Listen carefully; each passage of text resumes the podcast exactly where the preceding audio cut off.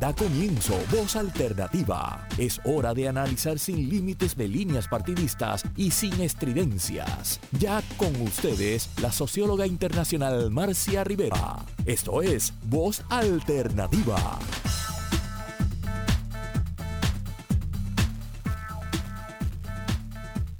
Saludos. Eh, buenas tardes eh, o buenos días acá desde Puerto Rico. Eh, les habla Cecil Blondet, que en el día de hoy estoy moderando como moderadora invitada del programa Voz Alternativa, que regularmente conduce Marcia Rivera. Eh, agradecidos a Marcia por la confianza de, ofrecernos este espacio eh, y esperamos que en el día de hoy pues cumplir también las expectativas de esos radioescuchas de, del programa de Voz Alternativa. Muchísimas gracias a ustedes por acompañarnos en, en la mañana de hoy y hoy el programa de, de las próximas dos horas estaremos conversando, le hemos titulado Inseguridad Económica, porque ya yo creo que no podemos hablar de seguridad económica, tenemos que hablar de la realidad que existe en el país. La realidad es una de inseguridad económica. Hemos visto cómo las personas se han tirado a la calle esta semana. Eh, y ese programa, pues vamos a ir, este programa vamos a ir conversando desde lo que atiende el bolsillo de la gente hasta lo que atiende las arcas del fisco porque precisamente en las últimas dos semanas también pues se ha eh, concretizado el plan de ajuste. Eh, se, presentó un nuevo plan de un, nuevo plan ¿no? Eh, fiscal y sobre todas esas cosas estaremos hablando en el programa de hoy. En esta primera parte está con, con nosotros y estoy pidiendo a Daniel Santa María, yo estoy tuve un pequeño accidente esta mañana con mi perrita, así que yo estoy desde el estacionamiento de la clínica veterinaria, donde estoy esperando que llegue el veterinario. Así que, eh, y estoy, aunque no lo crean, en el baúl de mi carro, eh, con el baúl abierto, y aquí estoy transmitiendo desde el estacionamiento, eh, tratando de, de utilizar el internet y utilizar la electricidad o la carga de la batería que le quede a la computadora y al teléfono. Así que le he pedido a Daniel que si en algún momento pues falla la tecnología de, del lado mío, pues entonces que él continúe la moderación del programa. Así que muchísimas gracias, Dani, eh, no solamente por ser el colega que, que, me acompaña desde espacios abiertos siempre a mover las cosas nuestras, sino en esta ocasión por continuar siendo pues ese, el wingman, ¿no? El que está ahí a la ala de, de uno. Así que gracias, Daniel, por, por eso. En el día de hoy eh, tenemos varios invitados.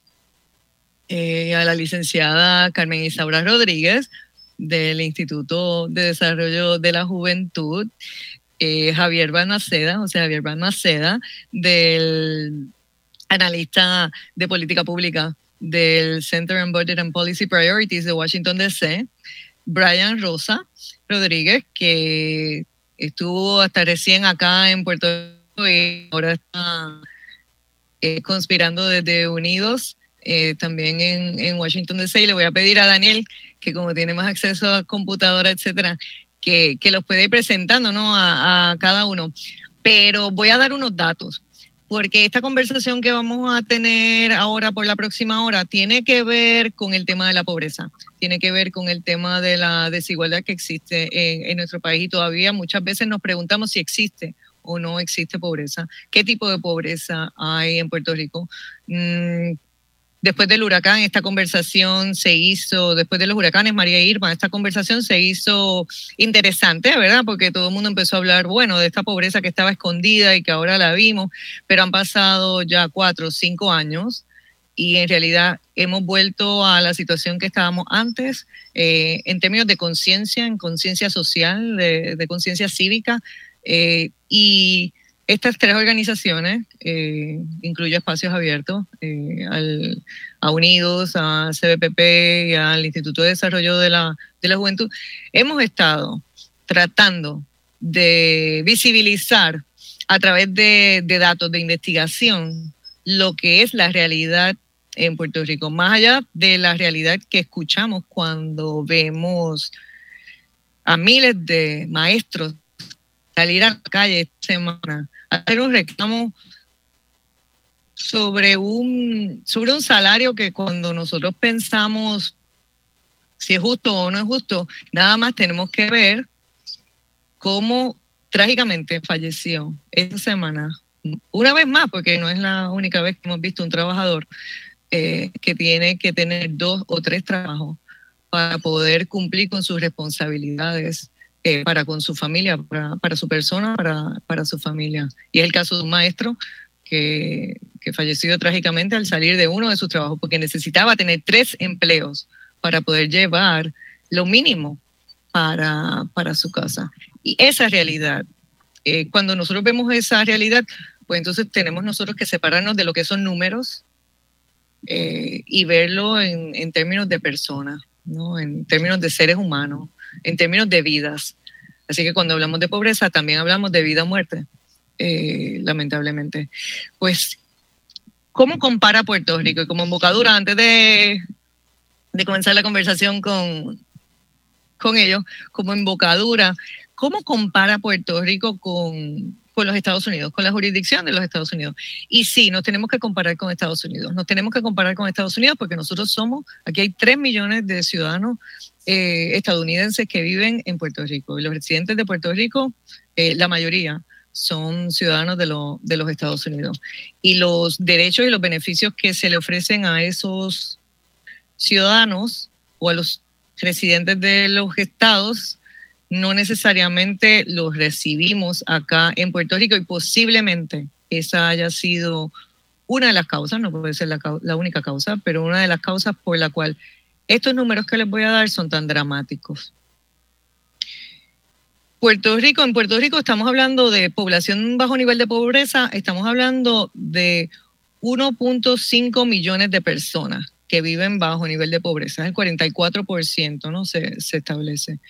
Pero cuando ponemos eso en perspectiva, hay dos estados de los Estados Unidos cuya población total de cada uno de esos estados es menor que la población total de personas que vivimos o que viven bajo pobreza en Puerto Rico. Eso es dramático. Es dramático también pensar que si nos comparamos con los 50 estados, nosotros estamos décimos, o sea, solamente hay nueve estados, si estamos hablando de números eh, totales, ¿no? En términos de personas, solamente hay otros nueve estados que tienen una población bajo nivel de pobreza mayor que la que tiene Puerto Rico. Es más dramático aún cuando nosotros tomamos los tres estados más pobres de los Estados Unidos, que son Mississippi, Luisiana y Nuevo México, y vemos que el porciento de nivel bajo pobreza de, todos esos estados es 20, 19% y en Puerto Rico es 44, el doble. Cuando vemos también que la mediana de ingresos de, de esos tres estados, de las personas de esos tres estados, eh, está en los 45 mil hasta 49 mil dólares y en Puerto Rico la mediana de ingresos es 20 mil y posiblemente ese es el salario también, ¿verdad? De esos maestros que se tiraron a la calle, de estos bomberos que esta semana eh, decidieron llamar la atención, ¿no? Y ejercer su voz, poner, poner su voz. Así que dejo esto sobre la mesa para que entonces Daniel nos presente a nuestros, a nuestros panelistas, ¿no? De, de la próxima hora. Gracias. Buenos días a todas y a todos. Gracias, Cecil. Eh, y un placer estar con Carmen, Brian y, José Javier y, por supuesto, con toda la audiencia que nos escucha hoy en Radio Isla 1320, en voz alternativa. Voy a introducir formalmente a, los tres invitados. Eh, vamos a empezar con la licenciada Carmen Isaura. Eh, Carmen es producto neto del Sistema de Enseñanza Pública de Puerto Rico, egresada de la Escuela Antonio Sarriera Egozcue y de la Universidad de Puerto Rico del recinto de Río Piedras. Eh, Carmen tiene un bachillerato en antropología y estudios adicionales en francés, alemán y pedagogía. Cuenta además con un juris doctor eh, de la Escuela de Derecho de la Universidad de Puerto Rico, donde se destacó como partícipe y portavoz del programa Pro Bono de Derechos de los Trabajadores y las Trabajadoras de Puerto Rico. Antes de integrarse en el Instituto del Desarrollo de la Juventud, fue asesora legal para la Directoría de Programas Judiciales y lideró esfuerzos interagenciales e internacionales para promover la justicia terapéutica y la atención de personas con trastornos por consumo de sustancias. Y también se desempeñó como abogada de The Bronx Defenders en la ciudad de, Nueva York, representando, representando a inmigrantes indigentes detenidos en procedimientos de deportación. Así que eh, bienvenida Carmen. Seguimos con muy rápidamente presentando al siguiente invitado. Seguimos con Brian Rosa. Brian Lee Rosa Rodríguez se desempeña como analista de política senior eh, en el proyecto de política económica de Unidos Estados Unidos. Eh, en este cargo analiza y aboga por políticas económicas que puedan mejorar las vidas de latinas y latinos que viven en eh, los Estados Unidos. Antes de unirse a Unidos, Brian se desempeñó como gerente de políticas públicas en el Instituto del Desarrollo de la Juventud de Puerto Rico. En la actualidad es candidato eh, de una maestría en Economía y Educación en el Teachers College en Columbia University. Eh, y Brian está interesado en desarrollar la intersección de la educación y la política de alivio de pobreza con un enfoque particular en los programas e intervenciones gubernamentales que puedan facilitar la movilidad económica. Brian tiene una maestría en Administración Pública y Políticas de la Escuela de Servicio Público Robert F. Wagner de la Universidad de Nueva York y un bachillerato en la Universidad de eh, Puerto Rico en el campus de Carolina, en justicia criminal y con una concentración en psicología forense. Bienvenido también, Brian. Y seguimos eh, presentando aquí a Javier Balmaceda, eh, amigo y compañero de batallas. Javier se desempeña como analista senior de políticas públicas dentro del equipo de política fiscal federal del Center on Budget and Policy Priorities, un think tank localizado en Washington, D.C., con décadas de experiencia en, programas que alivian la, la pobreza. Su enfoque yace en Puerto Rico, sobre todo en torno a iniciativas federales que puedan resolver los desafíos fiscales y económicos que enfrenta la isla. Previo a trabajar en el Center, eh, Javier eh, fue periodista para un sinnúmero de publicaciones especializadas en finanzas, economía y política fiscal, entre ellas, por ejemplo, la revista Wire y la revista The Forbes.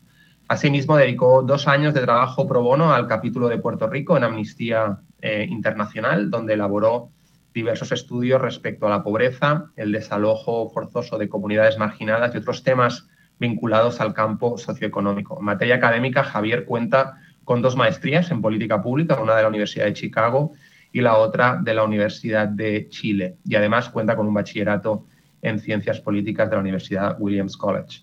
Bienvenidos a los tres, bienvenidos a, Voz Alternativa.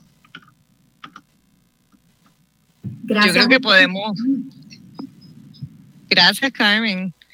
Sí, precisamente, a lo mejor, Carmen, tú nos puedes empezar a hablar de dónde nos encontramos. Sabemos que hay, estábamos hablando de la inseguridad económica de las personas, la importancia que tiene para el bolsillo de las personas, ¿no? El, el tener unos ingresos. Y hay un, existe la posibilidad ¿no? de, que Puerto Rico pueda inyectar a su economía sobre 2.500 hasta 2.600 millones eh, en las próximas semanas. Y no es solamente inyectarlo a la economía de, la, de Puerto Rico, sino es al bolsillo de las personas, ¿no? al bolsillo de la gente, sobre todo de los más necesitados. Hay dos alivios que, que abordan, que abordan esto. Y si tú quisieras eh, comenzar conversando sobre qué es lo que está haciendo en este momento eh, el instituto, ¿no? El, que ha surgido de la investigación más reciente que, ha publicado el instituto y de qué manera entonces vamos a traer eso. Y poco a poco vamos a ir dándole forma eh, a cómo llegamos a donde estamos y cuáles son las posibilidades que tiene para Puerto Rico esto ahora y a futuro. Pues claro, este, gracias por tenernos en este espacio. Eh, ciertamente Puerto Rico adolece de, un problema de pobreza infantil persistente. Se ha mantenido así por los últimos 20 años. Estamos con una tasa de pobreza infantil alrededor del 57% y esto representando sobre 500 mil eh, niños, niñas y jóvenes en Puerto Rico. Eh, las estrategias gubernamentales usualmente se han enfocado en atender lo que son las consecuencias de la pobreza, en vez de atender las circunstancias económicas que pueden eh, lograr que las personas eh, se encaminen hacia una movilidad económica y obtener esa seguridad financiera eh, de una manera más persistente. El, el, Instituto del Desarrollo de la Juventud publicó en, en el 2020 un estudio que básicamente analizaba lo que eran, lo que representaba para el erario público eh, la pobreza infantil eh, en Puerto Rico y no atender eh, la pobreza con unas estrategias puntuales. De ahí, una de las recomendaciones que se había hecho en ese momento fue que a Puerto Rico se le extendiera lo que se conoce como el Child Tax Credit, un crédito contributivo a nivel federal, a familias con uno y dos hijos. Antes, este crédito estaba disponible solamente a familias que tuvieran tres hijos o más y eh, cumplieran con ciertos eh, indicadores de, ingreso para, eh, a nivel tributario federal. ¿Qué sucede? Que eso aplicaba solamente a 11% de las familias en Puerto Rico. las familias con menores en Puerto Rico quedaban excluidas de esta oportunidad de recibir un dinero adicional para eh, lograr ese bienestar familiar y atender sus necesidades económicas.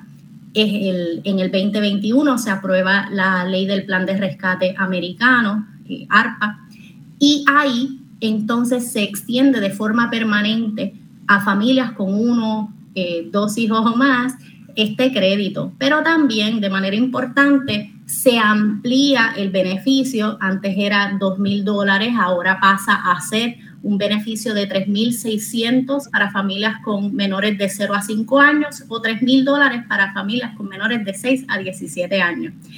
Y de manera más importante aún, se hace este crédito completamente reembolsable. Así que las familias no tienen que tener un ingreso mínimo para poder cualificar para este crédito y el crédito entonces a la mayoría de las familias no tener responsabilidad contributiva a nivel federal, entonces recibirían este crédito como un reintegro, ¿verdad? De manera íntegra.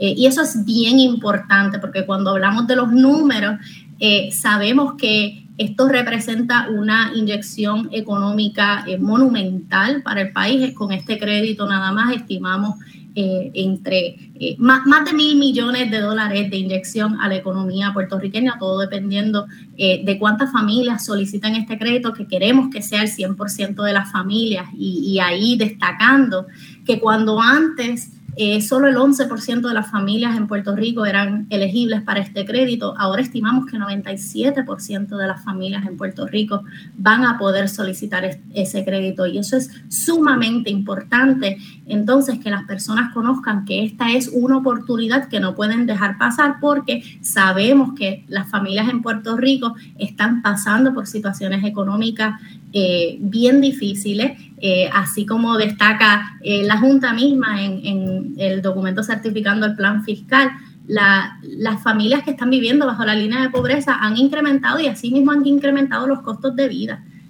así que este tipo de beneficio económico que pueda ayudar a las personas a sentir ese alivio pasa a ser uno de las, una sola, ¿verdad? De las herramientas de política pública que son esenciales para eh, poder lograr encaminar a las familias en ese, en ese paso hacia la seguridad económica. Gracias. Yo quería ver si, si Javier, que, ¿verdad? Porque por un lado tenemos el, crédito por menor dependiente o el Child Tax Credit, eh, pero también existe lo que es el, el crédito por trabajo o el Earning Income Tax Credit, eh, y entonces quisiera ver si Javier nos pudiese abundar sobre la investigación, los hallazgos que tiene CBPP en términos de qué efecto tiene o ha tenido eh, la combinación de estos dos eh, créditos en, familias que, que los reciben. Y después también que nos elabores en el proceso que se dio en Puerto Rico posterior a la aprobación de, la ley ARPA en cuanto al crédito por trabajo, porque sé pues, que, también ustedes trabajaron en la elaboración ¿no? del rediseño eh, del mismo. Así que adelante, Javier. Gracias, Cecil. Yo también me disculpo de antemano porque estoy en un lugar no ideal para hacer radio, que es un aeropuerto. Probablemente el peor lugar, pero bueno, vamos a ver qué pasa. El, como me, me preguntabas tú, Cecil, si hay otra herramienta junto con el crédito de menores dependientes o el crédito de niños, el Child Tax Credit, que es el crédito por trabajo, en inglés el Earned Income Tax Credit. Y también es una herramienta que por lo menos a nivel federal se le hizo extensiva a Puerto Rico a través de la, ley que Carmen estaba hablando, que es la ley del rescate estadounidense que se aprobó en marzo del año pasado. Eh, ese crédito por trabajo es una herramienta sumamente importante en el contexto de Estados Unidos, porque es un programa que está presente desde mediados de los años 70. Es un programa que tiene ya casi 50 años de historia, 50 años de historia aprobada para combatir en contra de la pobreza. Y es una herramienta que ha sido tremendamente efectiva, no solo para combatir la pobreza, sino también para incentivar el trabajo. En Puerto Rico, más allá del tema de la pobreza que estuvimos abordando más temprano, también tenemos crónicamente unas tasas de participación laboral muy bajitas. Y eso es tema de simposio, yo creo que ahí podemos hacer un programa de radio completamente distinto. Creo que luego está el economista Caraballo Cueto, que ha hecho muchos estudios del mercado laboral y él puede abundar mucho más sobre eso. Pero por lo menos en lo que respecta a combatir la pobreza, el crédito por trabajo y el crédito de niños son herramientas fundamentales en el contexto de lo que es Estados Unidos y el gobierno federal. Eh, son herramientas que de nuevo llevan décadas en existencia y en Puerto Rico han estado muy limitadas. De hecho, el crédito por trabajo no ha existido nunca en Puerto Rico. Aún no existe de forma íntegra. Lo que ha hecho esta última ley federal es extenderle a Puerto Rico unos fondos federales adicionales, anuales y permanentes, para que Puerto Rico pueda expandir su programa de crédito por trabajo que implementó hace aproximadamente unos cuatro años. O sea que Puerto Rico no tiene acceso a lo que es el crédito por trabajo federal. Sí tiene acceso por primera vez a fondos federales para poder expandir su propio crédito por trabajo. Y para todos los efectos es la primera vez en 50 años, digamos, que el gobierno federal le extiende un financiamiento a Puerto Rico para que pueda eh, expandir el crédito por trabajo. Hay estudios que hemos hecho dentro del CIPP que demuestran que por lo menos a nivel nacional, en conjunto, el crédito por trabajo y el crédito de niños son herramientas que sacan en promedio por año entre 8 y 10 millones de personas fuera de la pobreza. Son promedios más o menos anuales. En Puerto Rico, como las herramientas han tomado un giro nuevo y bastante reciente, todavía no hemos medido muy bien el impacto total. Esto se va a demorar un tiempo eh, en lo que vamos entendiendo realmente cuáles son las las consecuencias de los créditos en Puerto Rico, pero por lo menos citando un estudio de ustedes mismos de espacios abiertos, tenemos que con los parámetros nuevos que tiene el crédito por trabajo, gracias a la expansión federal, el crédito va a tocar por lo menos a más de 400 mil familias, o sea que son muchas familias que se van a ver impactadas. Y para levantar por encima del umbral de la pobreza, en el estudio de ustedes se hablan de unas 125 mil personas que podrían, eh, digamos, sobrevasar de alguna forma el umbral de la pobreza. O sea que el impacto es muy significativo. Y eso, de nuevo, es sin tener el acceso completo al crédito por trabajo. Tenemos acceso a una partida que nos permite cuadruplicar el tamaño del crédito que tenemos en Puerto Rico. Es un gran avance, indudablemente, porque es la primera vez de nuevo que recibimos estos fondos, pero resta todavía terreno por, por ser ganado porque eventualmente lo ideal sería que o Puerto Rico tenga acceso al programa íntegro federal o que a Puerto Rico se le den los fondos necesarios para que pueda ofrecer los mismos beneficios que se dan a través del crédito por trabajo en el resto de Estados Unidos. Eso sería el, escenario ideal. En este caso, por puntualizar un poco más, el, el financiamiento federal que nos va a estar llegando por año son 600 millones de dólares. Tú estabas hablando más temprano de Mississippi, haciendo la comparación con otros estados que son pobres también, muy pobres en el contexto de Estados Unidos. Eh, Mississippi tiene una tasa de pobreza que es más o menos la mitad de la de Puerto Rico. En Mississippi, el EITC, el Crédito por Trabajo Federal, eh, si lo cuantificáramos, representan más de mil millones de dólares que se reclaman por concepto del crédito por trabajo en Mississippi en un año promedio. En Puerto Rico estamos recibiendo 600 millones. Así es que si pensamos que la tasa de pobreza acá es más alta, pues uno podría pensar que estarían haciendo falta mínimo, mínimo, más de mil millones de dólares anualmente eh, por parte del gobierno federal para Puerto Rico para poder estar, digamos, de alguna forma equiparados con lo que es el programa federal. Pero bueno, se han hecho grandes avances con esta última ley federal y, sí, son indudablemente dos herramientas fundamentales en la lucha en contra de la pobreza y también para incentivar la participación laboral. Gracias, Javier. Eh, estamos próximos a, tomar una, una pausa eh, y, retomaremos el, tema de, la inseguridad económica. Quiero dejarlos con un ejemplo de lo que precisamente estaba hablando eh, Javier.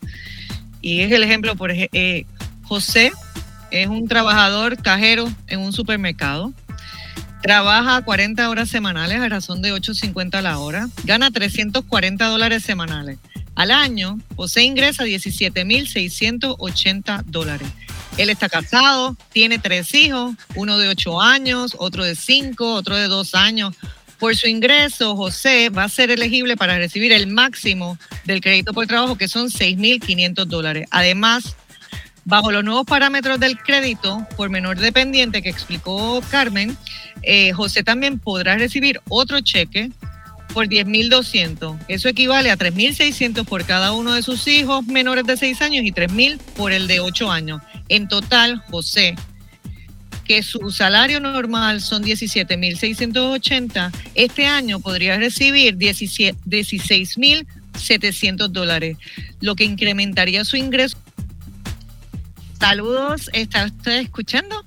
Voz alternativa eh, hoy estaba moderando, estoy moderando Cecil Blondet de Espacios Abiertos y me acompañan eh, en un panel en este primer segmento, en esta primera hora del programa, eh, Carmen Isaura Rodríguez del Instituto de Desarrollo de la Juventud, Daniel Santamaría de Espacios Abiertos, Brian Rosa de Unidos US, anteriormente en el National Council for la Raza, y Javier Balmaceda del Center on Budget and Policy Priorities. En la siguiente hora tendremos también la oportunidad de conversar ya, entonces va a ser un panel dirigido completamente al tema económico por economistas. Eh, que moderará Daniel eh, Santa María Espacios Abiertos y tendrá como invitados a José Caraballo Cueto y a María Echautegui, eh, economista de mucho renombre ¿no? y de, mucha trayectoria acá en Puerto Rico. Así que los, los invitamos a que se mantengan en sintonía escuchando esta conversación que tenemos hoy sobre inseguridad económica, sobre la inseguridad económica del bolsillo de la gente, así como la inseguridad económica que representa posiblemente el plan fiscal para las arcas del gobierno de Puerto Rico y qué significará eso para, para todos nosotros. Eh, al terminar el segmento anterior, yo les traje un ejemplo ¿no? de, una persona, eh, y nos parece un ejemplo dramático, ¿no? el ejemplo de una persona que hoy día ingresa 17 mil dólares, que tiene tres hijos, que trabaja full time, a, tiempo completo, eh, al, al, ¿cómo se llama? Al, al ingreso mínimo, ¿verdad? Que de hecho no le aplicaría porque el ingreso mínimo entró en efecto en enero, pero yo utilicé el ejemplo del ingreso mínimo para que veamos también, para ilustrar que cuando hablamos de ingreso mínimo seguimos hablando de pobreza también y de manteniendo sueldos pobres eh, a, nuestros trabajadores. Así que no nos sorprendamos cuando los vemos en la calle llamando la atención. Al contrario, participemos de ese reclamo y, trabajemos para lograr que en Puerto Rico podamos atender de forma estructural ¿no? el cambiar la, lo que es la desigualdad económica y sobre todo la seguridad económica de miles de familias de Puerto Rico. Daniel, yo quería preguntar, se estima que unas 466 mil familias, el, estudio que hizo Espacios Abiertos eh, estima que 466 mil familias son elegibles para el crédito por trabajo y que cuando ustedes lo anunciaron junto con el Instituto de Desarrollo de la Juventud, se habló también de que unas 304 mil familias se impactarían. Eh, con el crédito por menor dependiente. Obviamente no, no, podemos sumar un número con el otro, ¿verdad? Porque hay familias que, que, se van a beneficiar de ambos, hay unas que se benefician de uno, hay otras de dos, hay unas que así. Y parte de lo que estamos haciendo es creando conciencia en las personas sobre estos créditos, porque han cambiado y tenemos que ver los parámetros nuevos yo quisiera que me hables sobre esa base que se amplió, ese cambio que existe y quizás que abordes sobre cómo lo ha atendido Puerto Rico anteriormente, lo que es el crédito por trabajo, que como muy bien explicó Javier anteriormente, no tenemos acceso al crédito federal, sino que tenemos un crédito local que también tienen 30 otros estados, 31 otros estados, eh, creo, junto con Washington DC de los Estados Unidos, porque quiere decir que el federal tampoco da suficiente, ¿verdad? Y que los estados han visto el efecto que tiene estos programas, tiene al punto que entonces sacan de sus propios presupuestos, como ha hecho el caso de Puerto Rico, para invertir en estas familias. Quisiera que nos comentaras sobre, sobre esa trayectoria. Gracias. Sí, gracias, Cecil.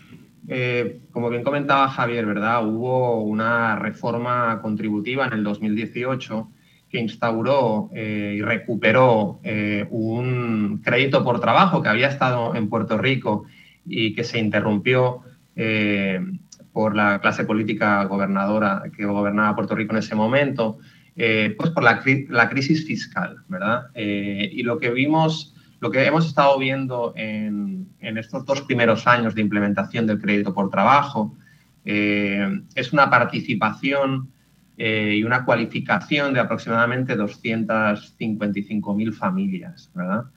Eh, lo que hacemos desde espacios abiertos es tratar de incorporar una simulación.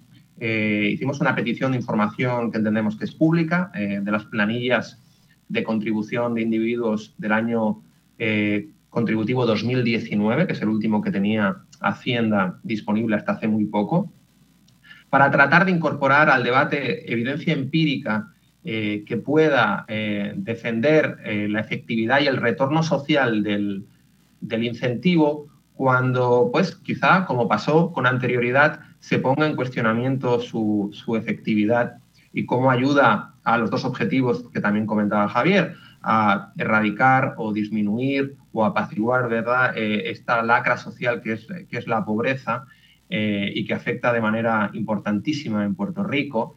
Y además del otro problema que tenemos que es la baja mm, participación laboral en Puerto Rico y esas tasas eh, endémicas cuyo incentivo que ya lleva 50 años establecido en Estados Unidos ha demostrado también ser muy eficiente en que eh, personas que están en la informalidad, ¿no? como se dice en Puerto Rico, chiveando, eh, y que, cuidado, sin eh, estigmatizar eso, al contrario, gente que trabaja duro, que tiene uno, dos o tres trabajos y que hasta el momento no pensaban en formalizar esa situación, el incentivo puede ayudar, ayudar también mucho en, ese, en ese sentido.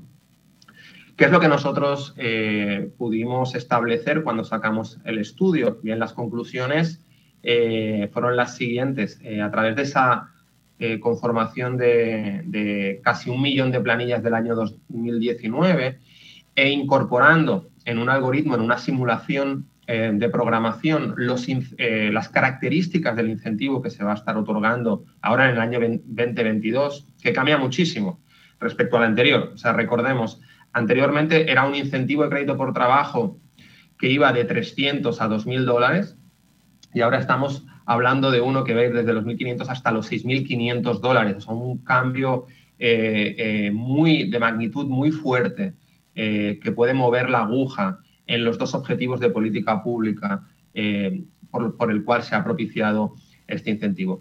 Y, y, el estudio cuando establece esa simulación, ¿verdad? incorpora esos parámetros, eh, concluye dos cosas. Uno, un salto en cuanto a la base. La base se amplía, como decía Cecil, de 250.000 personas.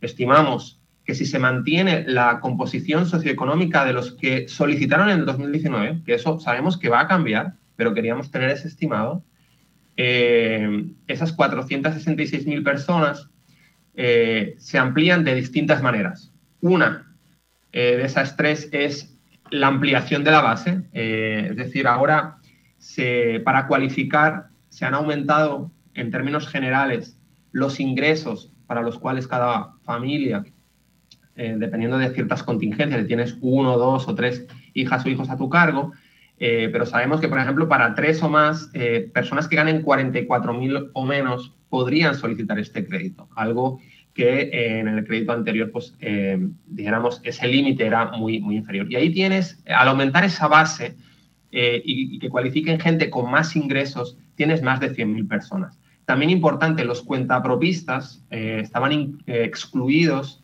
o de manera arbitraria y voluntaria el secretario los podía incorporar en los años anteriores. Ahora entran de lleno y de pleno. Estamos hablando de que en las planillas del 2019 13.000 cuentapropistas eh, emitieron planillas con ingresos superiores a cero. Y, pero sabemos que en la isla hay aproximadamente más de 100.000 cuentapropistas. Eh, eh, muchos de ellos rindieron planilla, pero con ingresos equivalentes a cero. Y también, muy importante, los jóvenes. para las personas que nos estén escuchando, jóvenes de 19 a 26 años, en el anterior crédito no podían cualificar, ahora cualifican eh, estamos hablando de más de 70.000 jóvenes, eh, personas que estudian, que tienen un trabajo part-time eh, y que van a poder solicitar este crédito. O sea, importante la cantidad, ¿verdad? De, de, personas nuevas que entran y cuáles son los espectros socioeconómicos de cada uno de estos tres grupos. Y luego, muy importante, quisimos medir y estimar cómo va a afectar en términos de, la gente que ya está trabajando, que ya está rindiendo su planilla y que sabemos que el, gobierno de Estados Unidos publica cada año unas estadísticas de, para una familia de uno, dos o tres individuos, cuál es el, umbral de la pobreza. O sea, eh, a través de qué ingreso, qué ingreso es el límite por el cual estar por debajo sería estadísticamente estar por debajo del umbral de la pobreza. Sabemos que la pobreza es un concepto mucho más complejo, eh, eh, pero al final pues hay unos parámetros que se nos obliga a, usar para medir el éxito o no relativo de esas políticas públicas y en este sentido seguimos ese parámetro. Eh, y el estudio, como decía también Javier, lo que logró determinar es que incorporando estos nuevos parámetros y con esta composición de los últimos datos que tenemos, que son los del 2019, 55.000 familias o 125.000 personas lograrían sobrepasar ese, ese umbral de la pobreza estadístico, ¿verdad? Eh, con muchas cosas complementarias por hacer en adición a, esa, a ese esfuerzo del crédito por trabajo para eliminar eh, eh, la problemática social de, la pobreza. Así que este fue el, el esfuerzo que hicimos para ponerlo eh, en el mapa para poder eh, cuantificar ah, eh, y, estimar esos efectos y vamos a estar siguiendo cada año con información que vamos a estar solicitando para seguir monitoreando su efectividad. Y vuelvo, y, con el objetivo último de poder defender su retorno social y su necesidad en Puerto Rico para mantener y potenciar este tipo de, incentivo. Gracias, Daniel. Cuando, cuando comenzamos el programa, hablamos de ese título que le pusimos al programa de inseguridad económica, del bolsillo de la gente y de las arcas del fisco. Y hemos estado hablando de, de, la pobreza y hemos estado hablando de estos incentivos que vienen, que va a ser una inyección económica al bolsillo de la gente. Pero, Brian, conozco que, has estudiado el tema del costo que tiene la pobreza, en, el caso particular la pobreza infantil, pero no podemos desligar lo que es pobreza de pobreza infantil, porque para que un niño, una niña, ¿verdad?, sea pobre, viene entonces de un entorno, de una familia, eh, de una unidad eh, que sencillamente no tiene suficiente. Y sé que ustedes, eh, que tú participaste activamente, ¿no? De unos estudios de lo que representa mantener la situación como está, lo que nos cuesta a cada uno de nosotros y de qué manera nosotros podríamos estar reinvirtiendo ese esfuerzo, esos recursos del Estado, entonces en potenciar el desarrollo de estas familias. Y me gustaría que conversara un poco sobre ese trabajo que ustedes realizaron eh, Seguro que sí, Cecil. Eh, con, mucho gusto eh, puedo hacer unos comentarios hacia eso. Yo quería antes dejar saber que yo trabajo muy de cerca con, con Dani, eh, Javier y Carmen y es hoy por primera vez me entero que Carmen estudió un poco de alemán y yo tenemos que hablar un poco más sobre eso y que Javier en realidad se llama José Javier. Eso es como, ¿sabes? News to me. Eh, y, quería dejarle saber que ahora me entero por primera vez sobre eso. Pero en el caso del tema que nos atiende, de la pobreza, en el instituto, cuando trabajamos eh, sobre el estudio de cuánto nos cuesta la pobreza infantil en Puerto Rico, hicimos un estimado basado en un modelo de desarrollo de capital humano, eh, tomando en consideración el potencial humano que se pierde cuando un niño es expuesto a altos niveles de pobreza por un largo eh, eh, periodo de tiempo. Y determinamos que en el caso de Puerto Rico, eh, la pobreza infantil lleva un costo anual de 4.400 millones de dólares. y eso se ve reflejado en pérdidas de ingresos cuando ese niño se vuelve adulto, se ve reflejado también en gastos relacionados a salud, y también se ve reflejado en lo que serían gastos relacionados a justicia criminal y, y, la criminalidad. Así que estamos obviando gastos relacionados a salud mental, quizás estamos obviando gastos relacionados eh, al desarrollo eh, de la infraestructura de Puerto Rico, estamos obviando muchos, eh, muchos factores que pudiesen contribuir a lo que sería un costo de la pobreza. Así que el, el caso de que nos presentamos en este año con los créditos contributivos, a mí me parece que es una tremenda oportunidad de poder combatir y hacer el caso de por qué es importante tener estos créditos de manera permanente y consistente en Puerto Rico. Cuando escuchaba a Carmen y a Javier y a, Dani hablar sobre el tema, eh, y, y, hay muchos economistas, y vamos a escuchar de economistas en la próxima hora también, que pueden eh, estar horas hablando del, efecto que tiene el, crédito por trabajo y el crédito por niños en reducir la pobreza. Es como el Michael Jordan de, reducir la pobreza. Y no es hasta este año, luego de casi 20 años eh, de, con altos niveles de pobreza infantil en Puerto Rico, que podemos traer realmente a la mejor herramienta para reducir la pobreza en el espacio de la jurisdicción eh, de Estados Unidos, donde la, pobreza permea con mayor incidencia Así que me parece que realmente es una política que tomó demasiado tiempo en llegar, pero ahora que está aquí, es importante que podamos maximizar su uso. Como bien estimaron los compañeros, eh, entre estos dos créditos se puede traer a, la economía del país eh, más de, 2.500 eh, millones de dólares. Así que es importante que midamos esto como la oportunidad que tiene quizás Puerto Rico para alcanzar una meta que por ley, gracias a los esfuerzos del instituto, ya está establecida, que es reducir la pobreza infantil en el país a la mitad. Y estos créditos son una pieza clave para poder lograr esa meta. Y otra cosa que quería también añadirles es eh, que estos créditos tienen una, una permanencia en Puerto Rico, así que es importante que no solamente miremos a corto plazo estos impactos que tienen los créditos por el 2022, sino que también miremos y aboguemos y nos preparemos con investigación eh, y con datos para poder defender estos créditos de manera permanente y poder eh, dejarle saber al gobierno federal lo importante que son a la hora de combatir la pobreza infantil.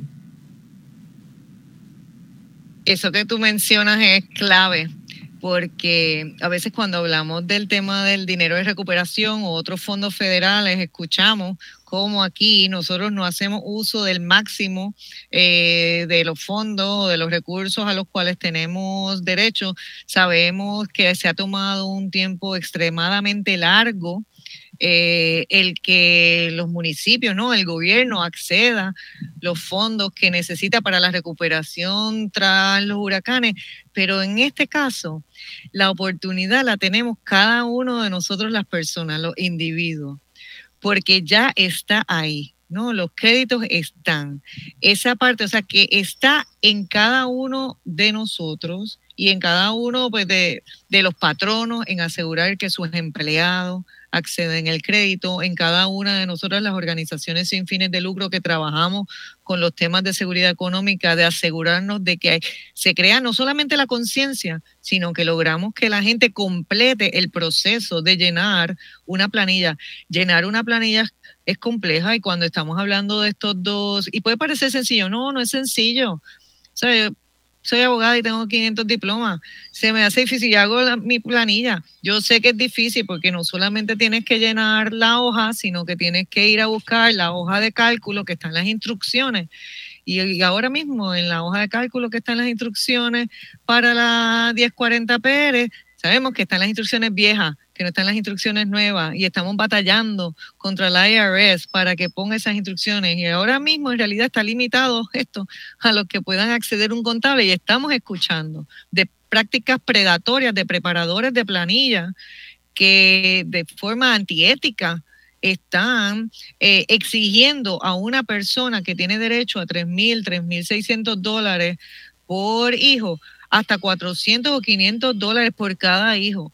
Eso es una práctica predatoria y estaremos atendiendo eso poniendo centros eh, de, preparación gratuita, ¿no? Ampliando los centros que ya puede tener el gobierno, que ya puede tener eh, el IRS eh, acá en Puerto Rico.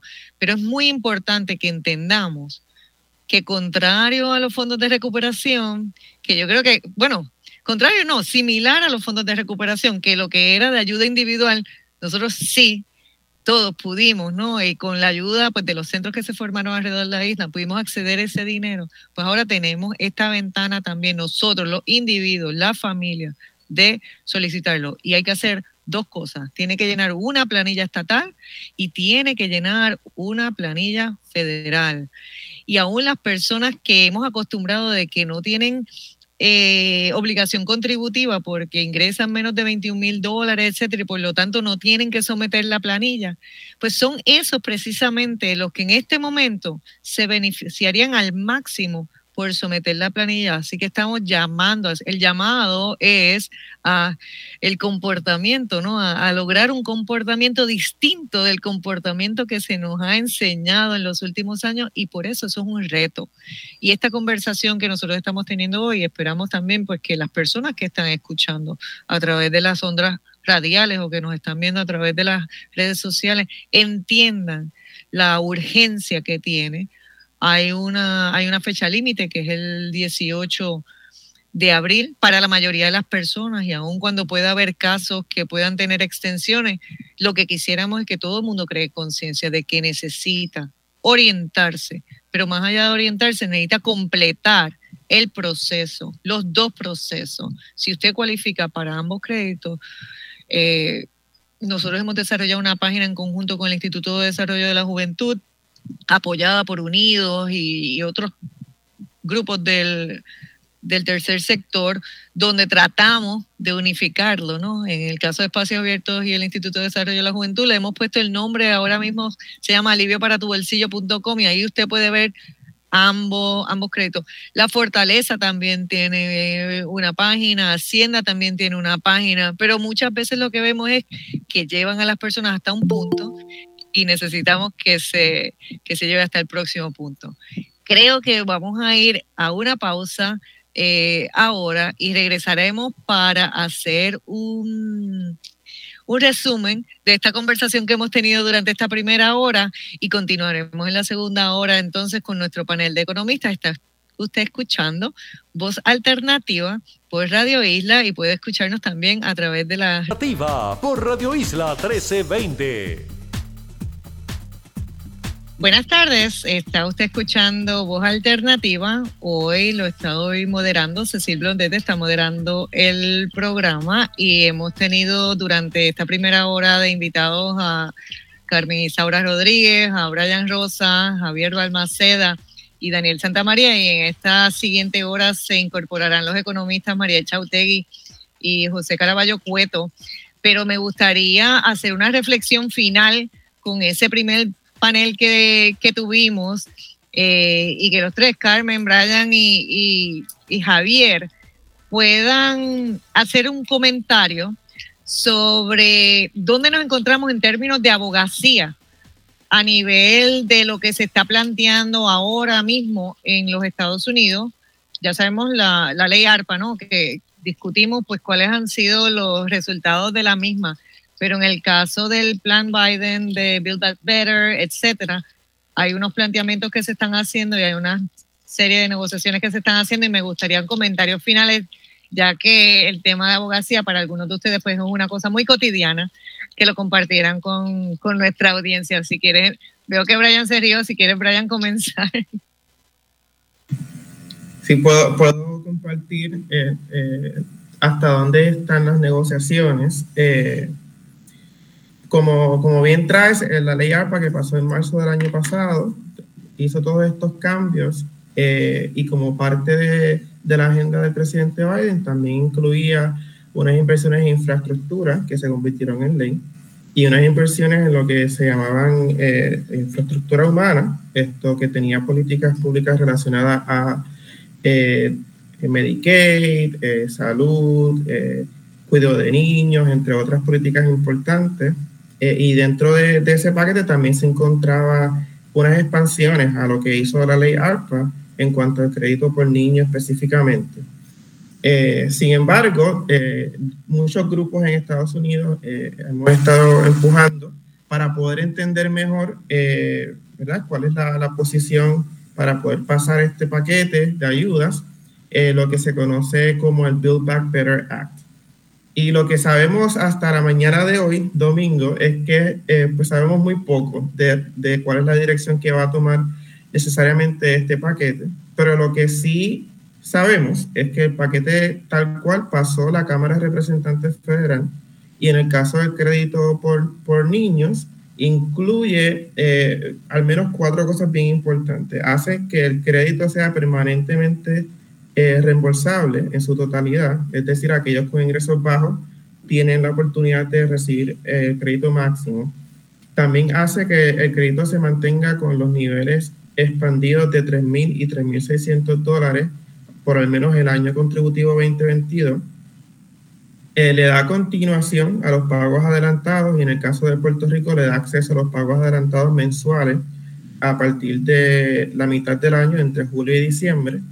Y algo bien importante para nosotros en Unidos y es que le, le da nuevamente acceso al crédito a aquellos niños que tengan un número de identificación del contribuyente porque no puedan tener un número de seguro social. Y estos aspectos son importantísimos porque hacen que el crédito sea aún más fuerte, que el impacto sea eh, más eh, grande en términos de la reducción de pobreza y el impacto a la población que más necesita el dinero.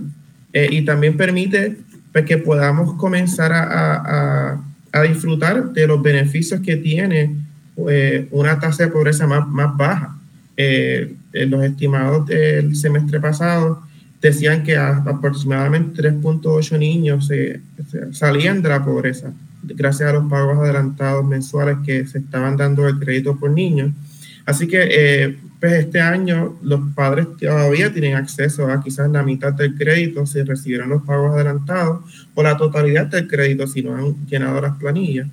Eh, sin embargo, es importante que esto no sea una sola vez y que este impacto sea sostenido. Así que todavía estamos en un espacio bastante gris en cuanto a las negociaciones de, este paquete.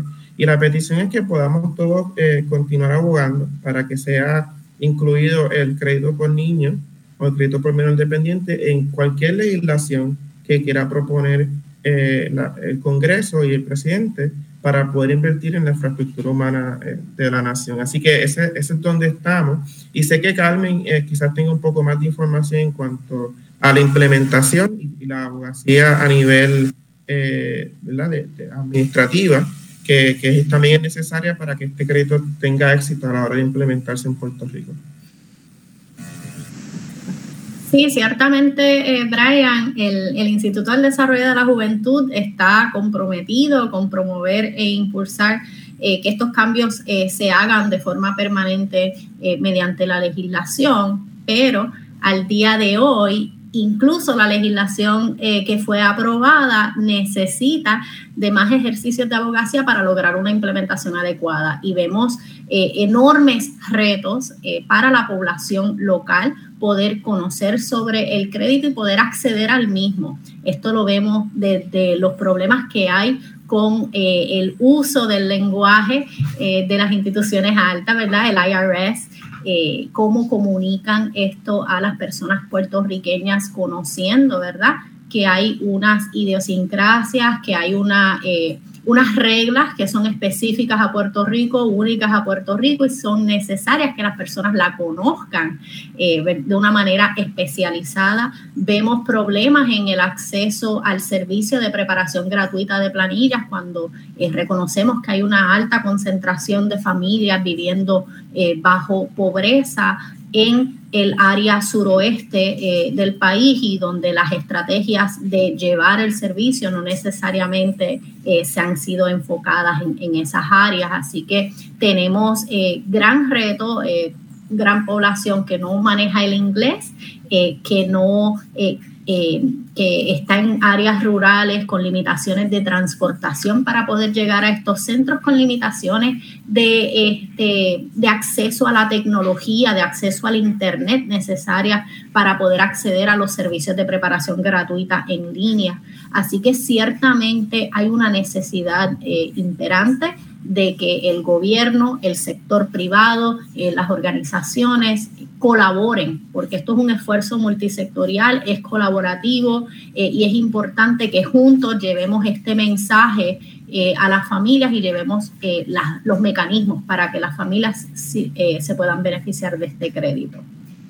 Así que estamos nosotros en colaboración con todos ustedes precisamente para lograr que esto ocurra en este periodo.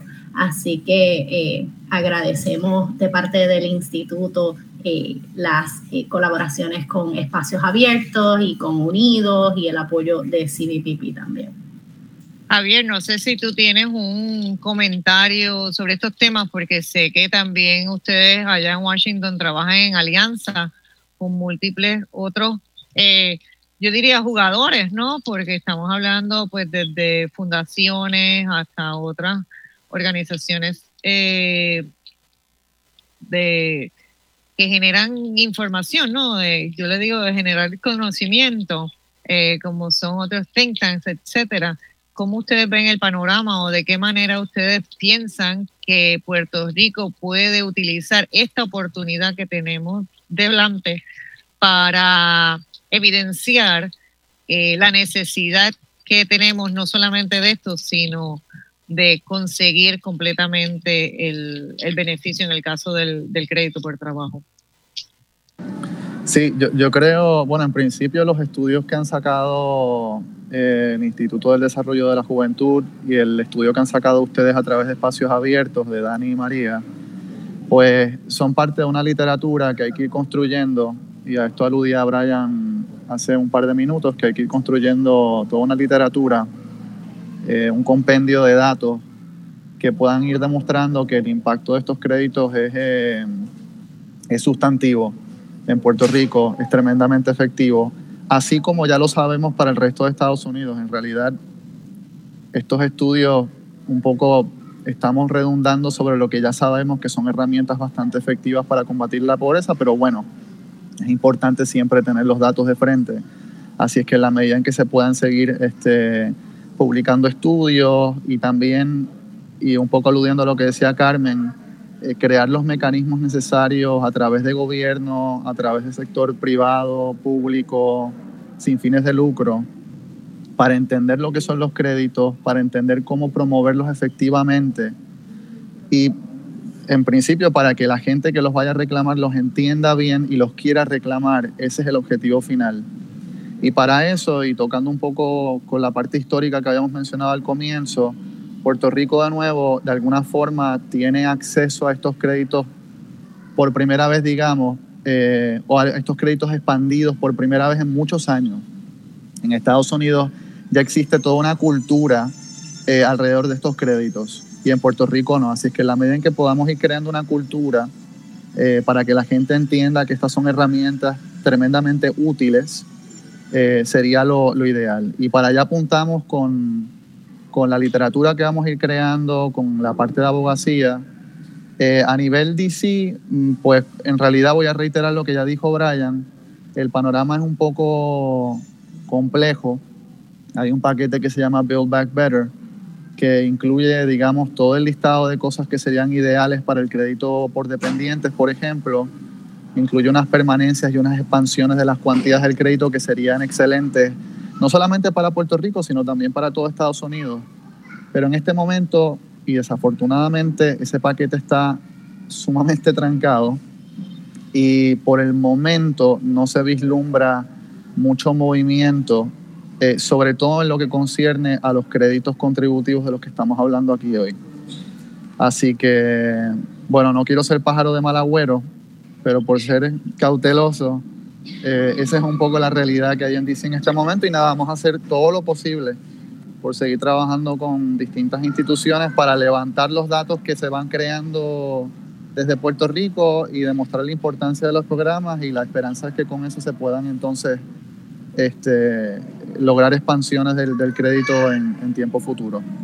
Y no olvidemos que nosotros tenemos 3 millones que vivimos aquí en la isla sin embargo, tenemos más de 5 millones de puertorriqueños que viven en los Estados Unidos y que podrían tener o que deberían tener acceso a sus representantes electos para eh, participar de este llamado que se hace no solamente a que se, a que se expanda en los Estados Unidos, pero también a demostrar que esto es de interés para sacar de la pobreza a 1.5 millones de eh, ciudadanos americanos que en esta isla viven bajo el nivel de pobreza.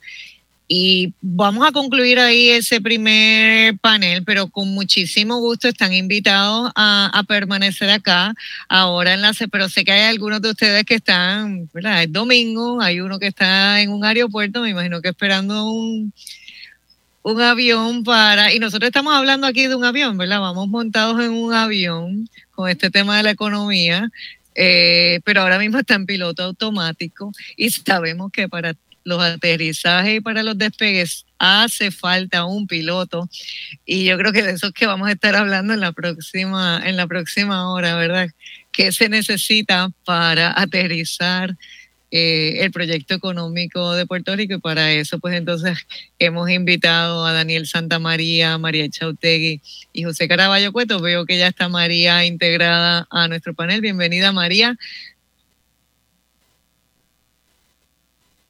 Y nos estamos despidiendo de los demás. Creo que María hay que ponerle el micrófono para que se pueda, para poderla escuchar. Pero Javier, saludos, Carmen y Brian, muchísimas gracias. Eh, y continuamos acá. Usted está escuchando Voz Alternativa.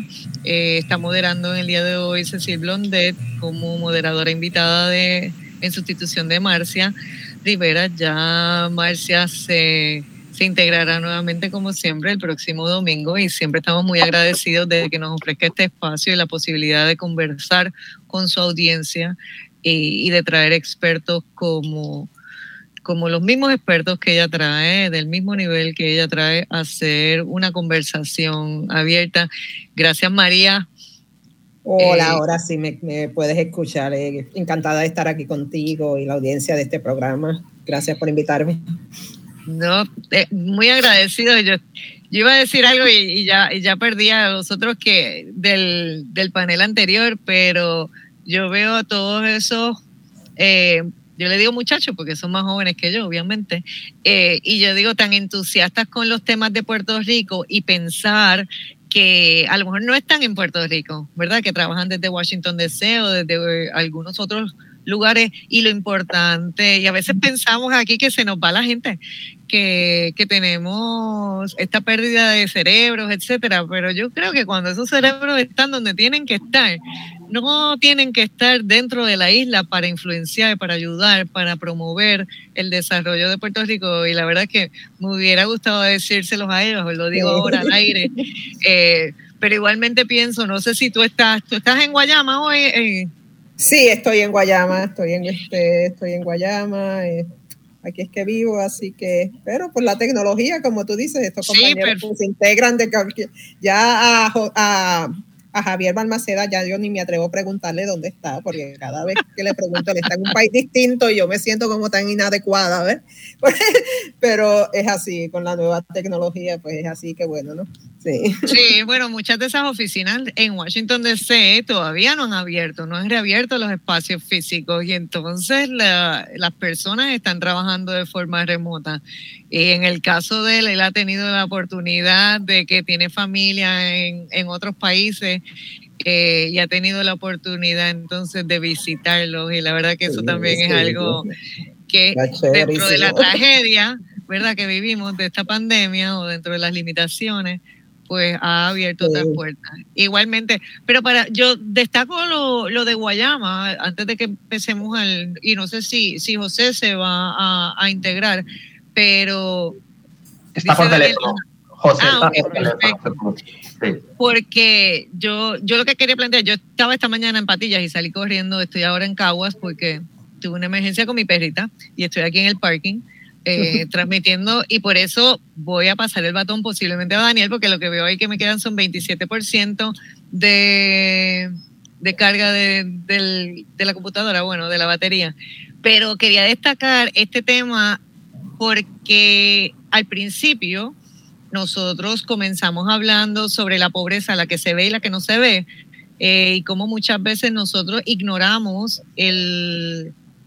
Cuando hablamos de pobreza, mucha gente lo toma liviano en términos de que, bueno, eso es algo que pasa en otro lugar, eso es algo que no está tan cerca de nosotros. Y sin embargo, es una realidad que es mucho más prevalente de lo que uno se imagina. O sea, que al contrario, que cuando hablamos de que la mitad de la población de Puerto Rico, o el 44%, que es casi la mitad de la población de Puerto Rico, vive bajo los niveles de pobreza, eso es bien dramático. O sea, no es, eso no es solamente un dato porcentual, sino que es bien dramático. Y yo creo que nosotros los que estamos en, en otros pueblos ¿no? de, de la isla, que podemos palpar, eh, donde hubo industria que ya no la hay, donde hubo empleo que ya no lo hay, donde hubo juventud y ya no la hay, ¿verdad? Y esa es una realidad y para mí es sumamente eh, importante que entonces que estos estudios que se hacen, que no solamente son nombres, sino que también es casi como una vivencia que uno tiene de, su vecindario, de, su,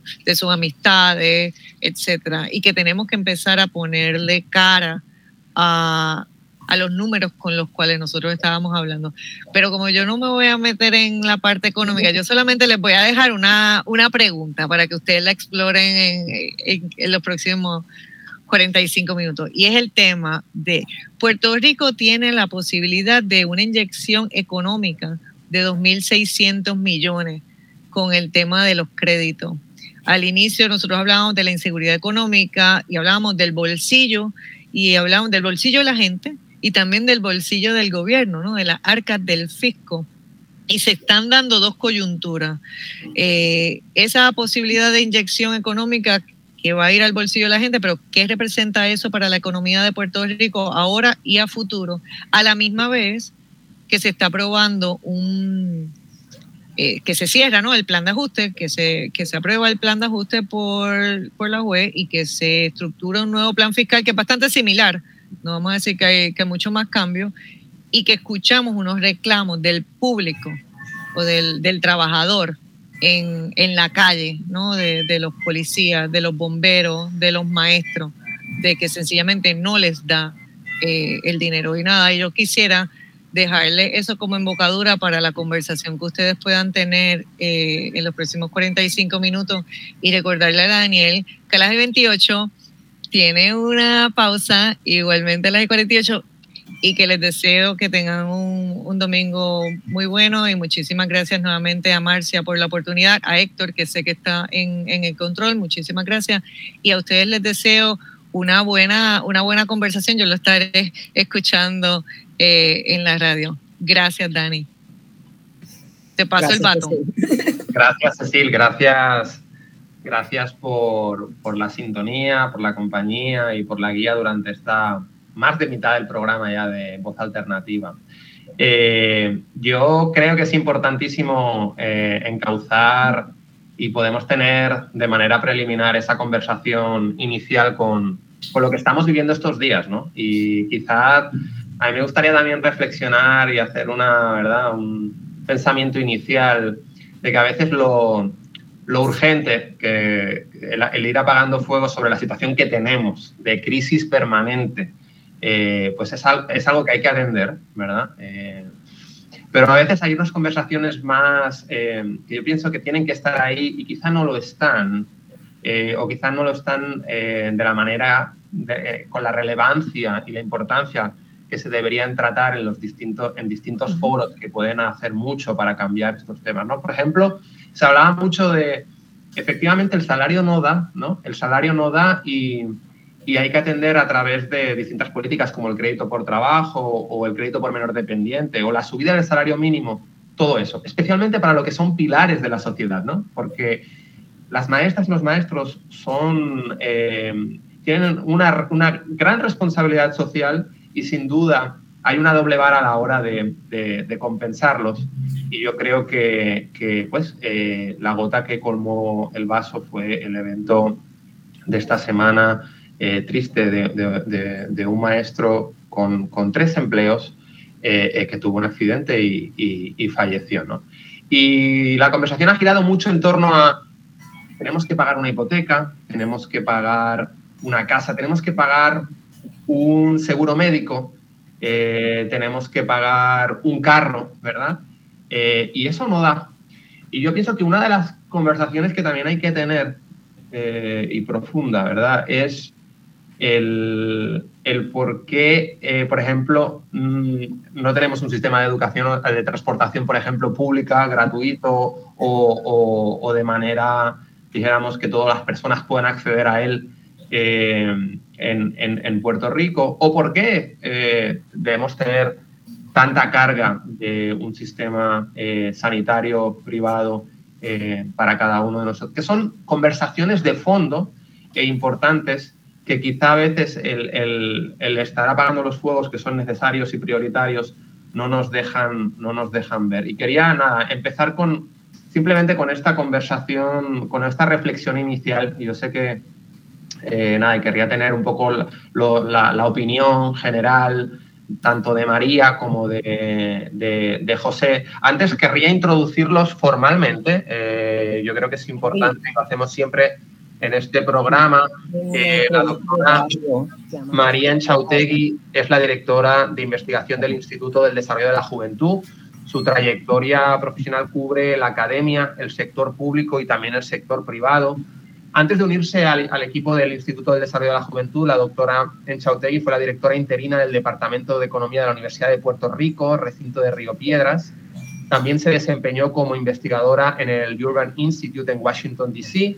y como asesora en asuntos económicos en la oficina del secretario auxiliar de Política Pública del Departamento de Trabajo de los Estados Unidos bajo un nombramiento del presidente Barack Obama eh, fungió como catedrática también en la Universidad de eh, Puerto Rico. Es la autora del estudio sobre los efectos de, los subsidios de, de, cuido en el empleo de las madres trabajadoras de bajos ingresos en los Estados Unidos para la Oficina de Planificación y Evaluación del Departamento de Salud y Servicios Humanos, el DHHS por sus siglas en inglés, y obtuvo su grado doctoral en, la economía, en, Economía en la Universidad de Florida State. También quiero, antes de dar la palabra a María, introducir brevemente a nuestro segundo invitado, que es el economista eh, José Caraballo Cueto, que se desempeña en la actualidad como catedrático asociado en la Escuela Graduada de Administración de Empresas de la Universidad de Puerto Rico en Río Piedras.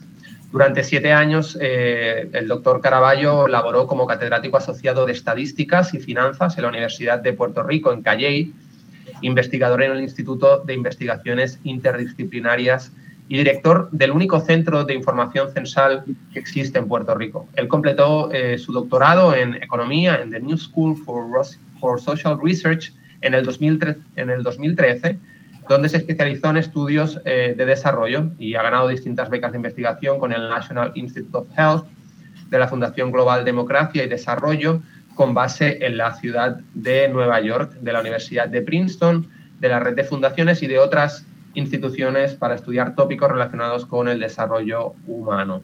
Así que nada, la bienvenida a, los dos eh, y quizá María, nada, empezar con esta reflexión inicial, ¿no? Que estamos permanentemente en este estado de emergencia, eh, apagando fuegos y a veces quizá las conversaciones más eh, de trasfondo, de echar una vista atrás, desmarcarse y tratar de incorporar distintas políticas que ataquen las causas y no las consecuencias de lo que estamos sufriendo en Puerto Rico.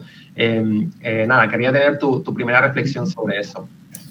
Sí, yo creo que pues que nosotros hemos estado en una encrucijada en años anteriores, en otros momentos en nuestra historia, y siempre nos manejamos para desperdiciar la oportunidad.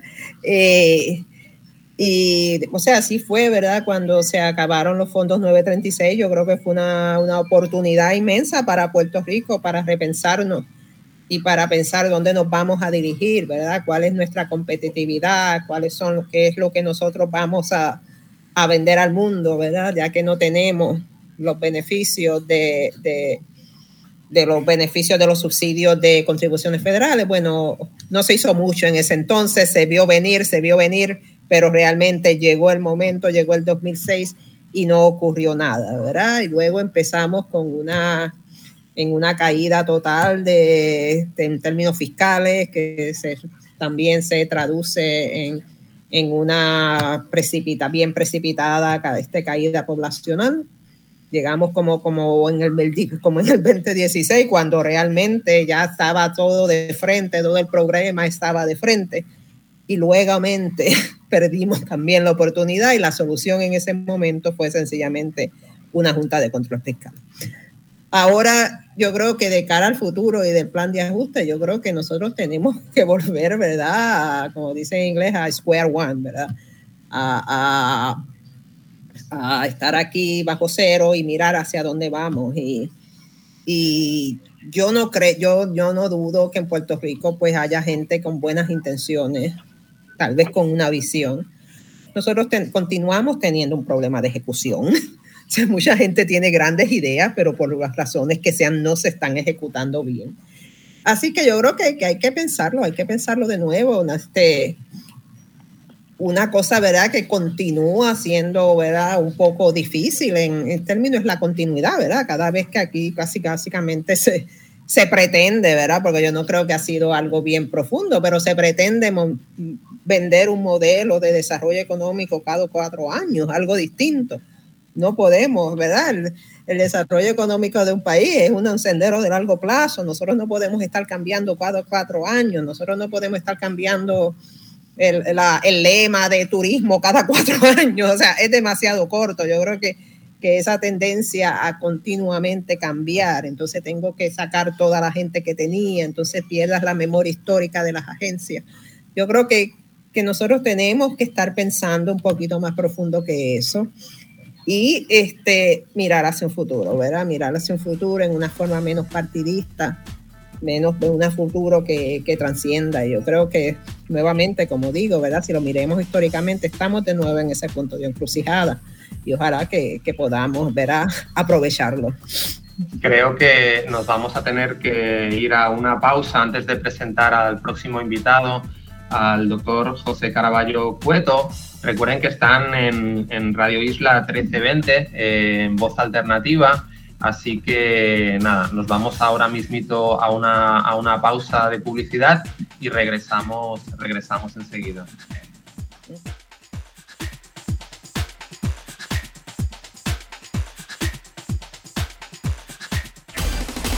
En solo minutos regresamos con Voz Alternativa por Radio. Muy buenas tardes, ya sí eh, estamos en Radio Isla 1320, programa Voz Alternativa, hoy en sustitución de Marcia Rivera, que les habló en el primer segmento, la directora ejecutiva de, Espacios Abiertos, Cecil Blondet, y ahora este servidor que les habla, Daniel Santamaría, eh, analista de política pública también de Espacios Abiertos.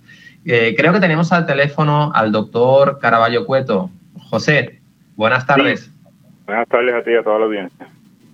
Gracias. Eh, bueno, en primer lugar, gracias por hacer el esfuerzo de estar con nosotros un domingo. Iniciaba esta primera reflexión con, con la doctora Enchautegui eh, y no sé si tú tienes quizá esta misma sensación que yo decía inicialmente, ¿no? Estamos en este, en este eh, situación de crisis sistémica eh, que no nos deja a veces tener estas conversaciones más pausadas sobre qué es lo que está fallando y que sistémicamente está provocando estos problemas en Puerto Rico. ¿Cuál es tu, reflexión inicial y tus ideas al respecto? ¿Y cómo ves que tanto la sociedad civil, eh, como quizá eh, nuestros dirigentes están eh, llevando todo, todo este tema? Bueno, yo creo que hay cosas positivas ocurriendo en, Puerto Rico y cosas negativas. Yo creo que en los aspectos positivos, pues hay un, reconocimiento de que se necesita un plan de desarrollo económico y me parece que ahora se está redactando un borrador a esos fines. Hay un reconocimiento de que hay que eh, moverse en términos de las tendencias mundiales con, los, con esto, por ejemplo, del impuesto mínimo global. Se sabe que hay que, que empezar a hacer una transición en términos de nuestros impuestos. Eh, y yo veo cada día más eh, activismo de parte de la sociedad civil, más envolvimiento en lo que son los temas y yo creo que hay menos eh, espera a, ejercer la democracia solamente cada cuatro años, eh, sino hacerlo durante el cuatrienio. Yo creo que por el aspecto negativo de la realidad que estamos viviendo en la, en la actualidad es que si bien la reconstrucción que vamos a tener en Puerto Rico es gigantesca, es una especie de plan Marshall para Puerto Rico, eh, recordando aquel plan que hubo para reconstruir Europa después de la, de la posguerra, pues hay un plan bien ambicioso y unos fondos que ya están aprobados para esa reconstrucción. Eh, pero eso nos puede llevar a, tener esta ilusión de, de bienestar que no nos permita ver que estos fondos van a acabar en algún momento y que esa sensación de bienestar se va a ir si no nos movemos a, a, buscar nuevas formas de, crear empleo.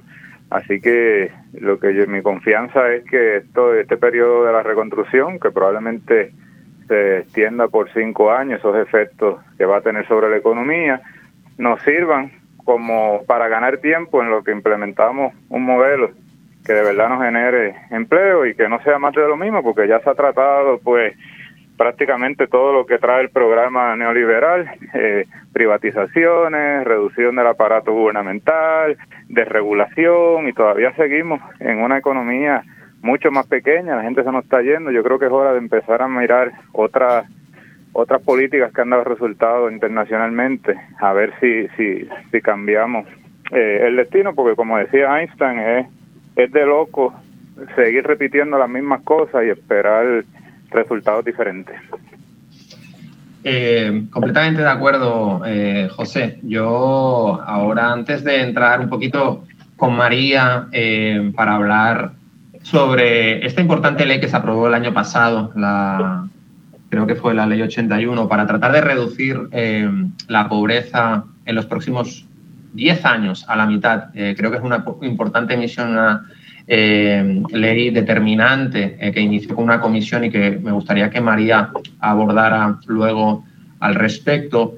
yo coincido plenamente con tu, con tu reflexión. Creo que es muy importante destacar que ahora tenemos la aprobación de un plan fiscal el pasado 27 de enero, cuyo ¿verdad? es el octavo plan fiscal que tenemos eh, y que es pieza fundamental de esta reestructuración que también acabamos de, cerrar. Eh, ya desde espacios abiertos, creo que todo el mundo eh, sabe nuestra posición sobre la reestructuración en términos de que pues no, no, ha sido, no ha sido suficiente. Y lamentablemente, eh, esto como nosotros también lo, abordamos, es que aunque la Junta de Supervisión Fiscal se pueda ir en los próximos años, y ya hemos visto eh, tan reciente como esta semana, por sorpresa de muchos, creo, de muchas y muchos, la salida de su directora ejecutiva. Eh, algo importante es que aunque la Junta se pueda ir, sus políticas se quedan. Eh, sus políticas se quedan en Puerto Rico y sus políticas tienen y van a tener un efecto importante. Y, y tocabas un punto muy importante, muy relevante, que es la transitoriedad de eh, los pilares fundamentales que rigen estos planes fiscales. Y una de ellas es estos 120 mil millones de dólares que vienen a Puerto Rico, eh, que son la combinación de, los fondos de, de Posmaría, Posirma y María, por reconstrucción de los huracanes, más los 40 mil millones que vienen ahora con, con eh, los fondos de, de, la pandemia. Y para mi sorpresa, eh, en el nuevo plan fiscal hay dos pilares importantes que entiendo que hay que tener una conversación al respecto, eh, puesto que cuando eh, viene la Junta a Puerto Rico, algo que desde un principio han criticado, más allá de enfatizar en los problemas estructurales eh, y de opresión histórica institucional y en múltiples dimensiones que sufre Puerto Rico, cosa que bajo mi punto de vista es determinante para la situación que padece la isla, eh, ellos eh, argumentaban quizá el factor principal era la mala gestión, la falta de rendición de cuentas, que yo no niego que haya existido y que tampoco niego que haya tenido eh, influencia en parte de la situación que tenemos. Pero no hay que olvidar que hay estructuras fundamentales que han, dijéramos, desembocado en, de manera contundente en la situación que padece actualmente en la isla y que no hay, y que, no hay que olvidar. Y a mí me da, eh, cuando veo el plan fiscal, no me deja de, me dejo de sorprender de que eh, algo que criticaban, que es la ausencia de rendición de cuentas del gobierno, parecería que la Junta, con su inclusión de un Medicaid que está en el aire, que sabemos que el Congreso y el Senado, sobre todo el Senado, eh, con la aprobación de Build Back Better, eh, pues eh, dijéramos, hay muchas cosas que tienen que pasar antes de que eso suceda, pero se están proyectando esos ingresos para el próximo plan fiscal. Eh, y algo que quizá es lo más sorprendente para mí es la ley, en la ley 154 de las foráneas. Aún en el plan fiscal decir claramente que la mayoría de las empresas que estaban en Puerto Rico de manera principal por la, ventaja competitiva que les ofrecía tener esa,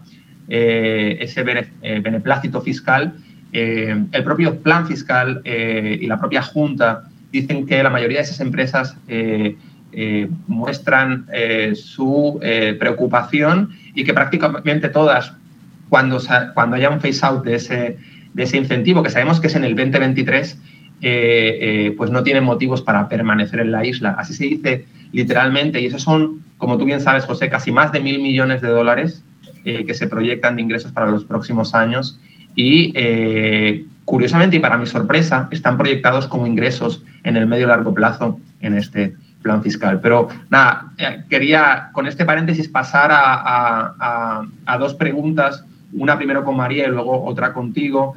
La primera, María, para mí es muy importante la iniciativa que se logró pasar el año pasado sobre este objetivo de disminuir la pobreza eh, en un 50% en los próximos 10 años. Eh, me gustaría que nos hablaras un poquito de eh, el impacto macroeconómico y, el, ¿verdad? las finalidades que persiguen, la finalidad que persigue esta, esta iniciativa y cómo, y, cómo ves tú ¿verdad? Sus, sus, retos y sus oportunidades también al respecto.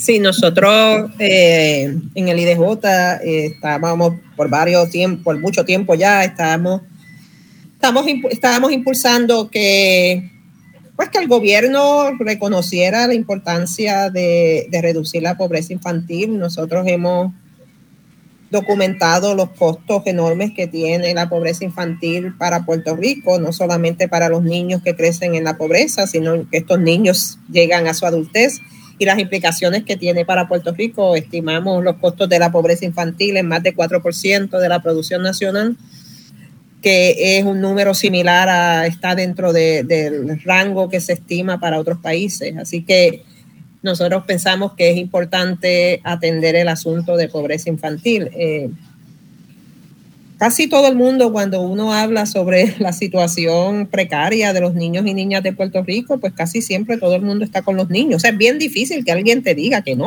¿ok? Pero entonces, ¿dónde está la acción, verdad? ¿Dónde está la acción? Si tú estás con los niños y niñas de Puerto Rico, ¿dónde está la acción? Así que, que pensamos que habíamos, había que poner esto en, en papel para nosotros entonces poder ¿verdad? hacer que se rinda cuenta sobre eso. Así que, que, esta ley, aunque puede hacer que algunas personas piensan que no va a cambiar nada, algunas personas piensan esto pues no se va a poder implantar, pues mira, es un primer paso, es un paso importante, da apertura para que entonces este, organizaciones del, sector ah, le pidan cuentas al gobierno, que el gobierno rinda cuentas sobre cómo está en términos de de esa métrica de reducción de pobreza infantil. Así que para nosotros es bien importante porque, pues, número uno, porque porque hace, este, pone, ¿verdad?, en un sitial bastante alto la importancia de reducir la pobreza infantil y nos da unas métricas a nosotros, entonces, el el tercer sector para nosotros, entonces, empujar para la implantación de, de, de la reducción de pobreza infantil. Excelente, María. Eh, muy importante ejecución, ejecución, ejecución. Yo creo que, como bien comentabas anteriormente, eh, eh, planes, ideas, visión, el papel todo lo aguanta. Yo, como tú sabes, llevo más de 10 años en Puerto Rico. Yo me casé con una pepiniana. Saludos para el San Sebastián del de Las Vegas del Pepino. y pues he, vivido durante este tiempo, y ya seguía la política de Puerto Rico desde antes, pues que cada administración tiene eh, una visión muy distinta y sin duda eh, a veces tan importante es esa, ese parámetro eh, de poder tener ¿verdad? una guía que te, y una teoría en la que basarte, pero no menos importante es la ejecución de un aparato gubernamental que está en crisis y que está en crisis en la actualidad, ¿verdad? Hay un doble discurso con que tenemos que tener un gobierno eficiente, pero a la vez estamos implementando políticas de austeridad que deterioran las instituciones. Y bajo mi punto de vista, cuando las instituciones se deterioran, eh, eh, aumenta su, vulnerabilidad. Y entonces, al aumentar la vulnerabilidad, eh, los, dijéramos, los posibles resultados óptimos y eficientes no dependen de la institución y, y, de su fuerte estructura, sino dependen de los vaivenes de, ciertas personas y eso durante los últimos años no han dado muy buen resultado, no han dado buen resultado en otras economías que han estado sujetas a las medidas de austeridad y es algo que pues eh, lamentablemente nos va a seguir acompañando. Así que muy importante iniciativas como la tuya que traten de dar la vuelta a pesar de que vamos en contra de viento y marea eh, por las políticas que se están implementando por parte de la Junta, pero eh, sin duda el tercer sector va a ser eh, primordial para poder apoyar y llevar a cabo todo esto. me gustaría seguir conversando con, José. José, estábamos hablando de el plan fiscal y el, ¿verdad? y este plan de ajuste. y me gustaría tener un poquito tus primeras impresiones al respecto. Quizá lo podríamos enmarcar más a, tus investigaciones.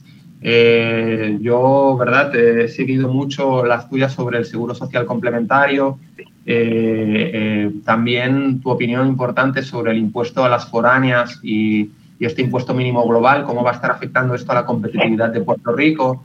Medicaid es pilar importante en el nuevo plan fiscal y sabemos que está en el aire y eh, pues eh, que hay unos riesgos eh, que ojalá no se materialicen, porque Puerto Rico se juega muchísimo en, en, su futuro económico. Me gustaría tener como tus impresiones iniciales sobre este, este nuevo plan fiscal y estas nuevas, estos nuevos retos sobre programas que son determinantes para traer recursos a la isla y que en la actualidad pues están, están, están en el aire. Sí, eh, bueno, aquí hay eh, factores externos que eh, nos, están brindando mucha incertidumbre. Ahorita hablaban al principio del programa, ¿verdad? la primera parte del programa sobre la incertidumbre que hay con el proyecto de la administración de Biden, que era el Build Back Better, que ahí habían varios propuestas importantes para Puerto Rico, incluyendo más asignación a, el programa Medicaid, que en Puerto Rico coloquialmente le llaman la reforma. Eh, estaba la aprobación, la extensión para Puerto Rico del seguro eh, social suplementario. Eh, y eso pues no es, contrario a lo que la gente pensaría, que esto es para los que reciben el seguro social nada más. Esto es solamente para personas pobres que sean menores de edad o que tengan algún impedimento físico y sean pobres o que sean personas adultos mayores de 65 años que sean pobres también, no, es para todo el mundo, ni para todos los que reciben el Seguro Social. Eh, y ese estipendio, pues, eh, va, sería más o menos en la línea de, de lo que se está discutiendo ahora mismo a nivel mundial sobre una renta básica universal, porque es darle uno, unos fondos. No es tan universal porque no es a todo el mundo, pero sí a las familias que más lo necesitan. Y el, cálculo que, que hice fue que en Puerto Rico hay muchas personas que están cerca del nivel de pobreza, eh, pero por debajo de ellas, y con este estipendio pudieran estar por encima de la pobreza. Eh, eran cerca de 500 dólares en promedio, dependiendo de eh, si tiene hijos, si no tiene hijos, eh, pero hace una diferencia dramática, sobre todo cuando uno está generando eh, mil, mil cien dólares al mes como ingreso, que te den eh, 500 dólares adicionales, hace una diferencia significativa. Eh, y, y, bueno, eh, ese programa es tan importante que ya hay dos, dos demandas de clase contra el gobierno de Estados Unidos por no extenderlo a Puerto Rico y se están viendo en el Tribunal Supremo de Estados Unidos. Sí que había mucha esperanza de que si se aprobaba el Build Back Better se extendiese a Puerto Rico y no ocurrió. En ese proyecto también estaba nuevos incentivos a la manufactura en Puerto Rico, que no iba a ser una 9, 936 parte 2, pero sí ayudaba a retener eh, la base industrial que todavía queda en Puerto Rico. Así que hay que ver y seguirle el rastro y, estar envuelto también en esa discusión que se está dando a nivel federal para ver qué partes de ese proyecto se van a, volver a repetir en otros. Eh, y a mí me parece que por lo menos lo que es el SSI, que es ese Seguro Social Suplementario, el Medicaid y esto de las manufacturas, eh, es muy importante. Ahora, no nos podemos tampoco limitar a eso. Aquí hay que empezar a exportar más eh, y eso es lo que me refería yo con un nuevo modelo de desarrollo económico. Cuando uno mira las economías pequeñas exitosas a nivel mundial, la mayoría, si no todas, que son exitosas, están orientadas a la exportación porque el mercado local interno es muy pequeño y tampoco pueden darse el lujo de depender exclusivamente de, de inversión extranjera directa. Tienen que eh, empezar a, crear esa cultura de exportación y ahí tenemos los tigres asiáticos, tenemos Irlanda y, y otras economías pequeñas que han podido ser exitosas y yo creo que necesitamos a la misma vez que necesitamos también que se extienda el, el SSI a Puerto Rico y necesitamos que se mejore la competitividad para la inversión extranjera, a la misma vez hay que establecer un programa de, de estímulo a la exportación, sobre todo a la exportación de las corporaciones locales, eh, que ahora mismo menos del 5% de las empresas locales están exportando. Y, y le hemos visto ahora en esta discusión cuando vino el, rey de España que se hablaba de las exportaciones de Puerto Rico que van a España, pues realmente el 98% son de, de productos eh, de la biofarma, casi nada de los productos que se hacen en Puerto Rico, queso, cerveza, pintura, eh, ventana, casi nada de eso llega a, España, mucho menos al, a la Unión Europea como un todo.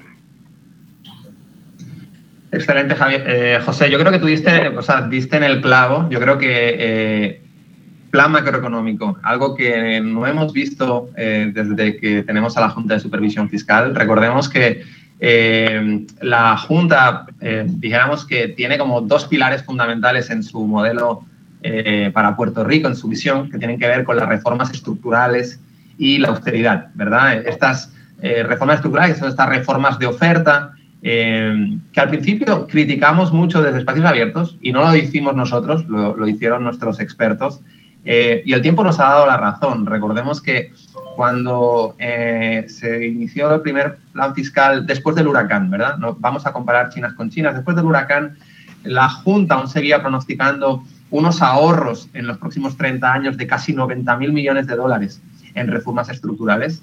Nosotros alzamos bandera, entendíamos que eso eh, eh, eran unos ahorros muy optimistas, eh, que hacía falta estimular la demanda agregada en Puerto Rico a través de otros programas, que no podrían ser solamente programas que no controla Puerto Rico, que son bienvenidos como todos estos programas federales que se necesitan y son de justicia social, y el tiempo nos dio la razón. en el último plan fiscal, ya las reformas estructurales, ya la Junta dice que en lugar de 90.000 millones van a traer 33.000 millones durante los próximos 30 años, cosa que todavía nos parece eh, optimista, aunque en menos grado de lo que inicialmente se eh, determinó. Me gustaría, nos quedan pocos minutos para finalizar el programa, nos quedan como nueve minutos, y yo creo que eh, este, esta cuestión del plan macroeconómico para Puerto Rico y sus desafíos, ¿verdad? es importante. María, me gustaría que un poco hablaras del impacto macroeconómico del crédito por menor dependiente y las estimaciones que ustedes han hecho. Y quizá también a modo de, conclusión, ¿qué crees que, efectivamente hay que volver a retomar en Puerto Rico como, como, como eh, herramienta de, crecimiento económico? Yo diría particularmente algo que, que habría que reforzar mucho en Puerto Rico es un gran banco de desarrollo económico, un gran banco público que atendiera las ineficiencias donde la banca pública, eh, privada no llega, que pues sabemos todos, y no es una cuestión única de Puerto Rico, que son especialistas en dar hipotecas, pero eso en realidad, más allá de contribuir a, ciertas burbujas inmobiliarias, pues no mueve la aguja, mueve el sector de la economía en ciertas dimensiones, pero necesitamos una visión donde haya una banca pública dispuesta a asumir riesgos para desarrollar distintos sectores estratégicos, como decía muy bien José, los de exportación, exportación de valor añadido, exportación diversificada, muy importante, algo que realmente hace falta en Puerto Rico. Eh, María, háblanos del impacto del crédito por menor dependiente y un poco también de tu visión de lo que, de lo que hace falta en Puerto Rico para, para su desarrollo macroeconómico. Sí, tal vez se mencionó en, anteriormente, ¿verdad? en combinación el CTC con el crédito por trabajo, son casi eh, 2.5, 2.500 millones de dólares. Pero pues, ¿verdad? Este, tenemos que estar claros en, ¿verdad? Como dice José, este, estas cosas no necesariamente producen crecimiento económico. O sea, estas cosas nos, nos, nos, suben un poquito en un momento, pero esto no aumenta todos los años. O sea, no es como que el año que viene vamos a tener 4 mil millones de pesos. O sea, esto no, esto no corre crecimiento. Entonces, ¿cómo nosotros usamos tal vez estas inyecciones de dinero para este, enfocarlas en, en, cosas que a lo último, pues como siempre yo digo, nos ponen en una senda de crecimiento porque aumentan la productividad de Puerto Rico. Pero, pero estas ayudas históricamente lo hemos visto, no necesariamente este, este, ponen a Puerto Rico hacia un este, camino de desarrollo económico. Cuando miramos todo en conjunto, pues verá, a veces me, me pone triste, pero pensar que realmente es como si el, somos si el futuro de Puerto Rico no estuviera en manos de los puertorriqueños. O sea, ahora mismo, por ejemplo, Bill Baber está poniendo, qué sé yo, un crédito de 10 mil dólares por empleado. ¿De dónde Biden se sacó eso? O sea, porque no hay una, una conversación con Puerto Rico sobre qué es lo que le conviene a Puerto Rico. Esa conversación no existe. Y entonces pues vienen y pues Estados Unidos pues, pues nos da lo que ellos creen que, que, debe funcionar para Puerto Rico. Históricamente siempre ha sido así. Así que nosotros como que nosotros tenemos que mirarnos adentro y pues tomar las riendas, tal vez, ¿verdad? Y yo sé que nosotros estamos en un modelo político y un modelo económico que a veces no tenemos suficientes garras, pero tal vez eso es también lo que hay que explorar, ¿verdad? ¿Qué garras nosotros tenemos para llevar este barco en la dirección que nosotros queremos. José, muy importante lo que tocaba María. Yo pienso, yo estoy totalmente de acuerdo también en, que a veces pues, hay una ausencia de comunicación de cuáles son las necesidades reales de, Puerto Rico y eh, aumentar la autonomía a la hora de poder eh, la isla tomar sus decisiones de política pública. Yo hablaba de algo que pues, es uno de mis intereses y pienso que como en muchas otras economías, eh, eh, la, banca pública de calidad, eh, profesionalizada, promoviendo infraestructuras con fondos adecuados y no sujeto a los vaivenes políticos, cosa difícil aquí en Puerto Rico y en muchos otros lugares, es algo que hay que potenciar. Me gustaría tener tu opinión sobre qué elementos crees que debería incorporar cualquier plan macroeconómico para Puerto Rico que quizás estén descuidando o no estén ahora mismo en la mira. ¿Cuál es tu punto de vista al respecto?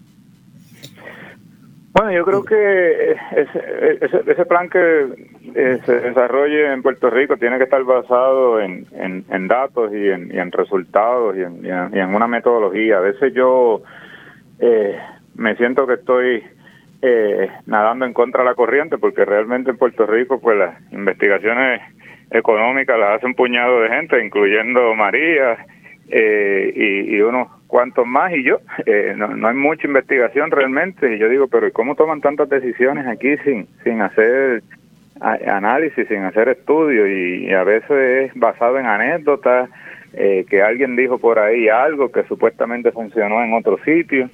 Y yo creo que necesitamos tener eh, decisiones basadas en datos, basadas en, en evidencia, no, no basadas en especulaciones ni en, ni en anécdotas. Eh, eso por un lado. Por otro lado, yo creo que en esos mismos análisis que se haga hay que ver que ya le ha funcionado a otras economías pequeñas eh, a nivel mundial y, tratar de eh, copiar esos modelos, porque a veces pienso también que en Puerto Rico hay la esperanza que en algún momento se otorgue una segunda nueve, una segunda 936 a nivel de Estados Unidos eh, y, y, eso y esa esperanza a veces del mismo sector privado de Puerto Rico, no solamente del sector político. Eh, y eso pues, aún si ocurriese, no va a tener el, mismo resultado que tuvo antes, porque ahora estamos en una, un nuevo orden mundial y es una economía totalmente diferente a la que hubo en el siglo, en el siglo pasado, eh, sobre todo cuando se se promulgó la 936 en la década del 70, muy diferente ahora, 50 años, de, casi 50 años después. Así que yo creo que eh, tenemos que empezar a trabajar con, con lo que eh, son las experiencias que han funcionado en otros países y no seguir pensando en la nostalgia que, fue ese modelo del, pasado.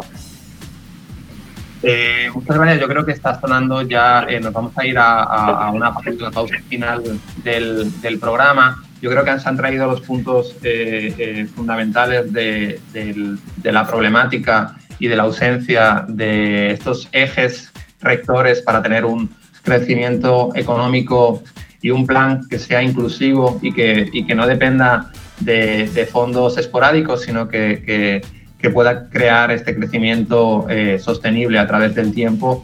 Y sin lugar a dudas, la evidencia empírica cada vez más, los, los eh, Poverty Labs o los, eh, dijéramos, eh, estudios de, política pública con evidencia empírica que puedan avanzar estas orientaciones de política pública son bien importantes para, para, cualquier economía y más para Puerto Rico. Así que, nada, creo que nos vamos a esta última pausa publicitaria y después pasaríamos a despedir el, programa. Recuerden que estamos escuchando Radio Isla 1320, voz alternativa en, sustitución de eh, Marcia Rivera.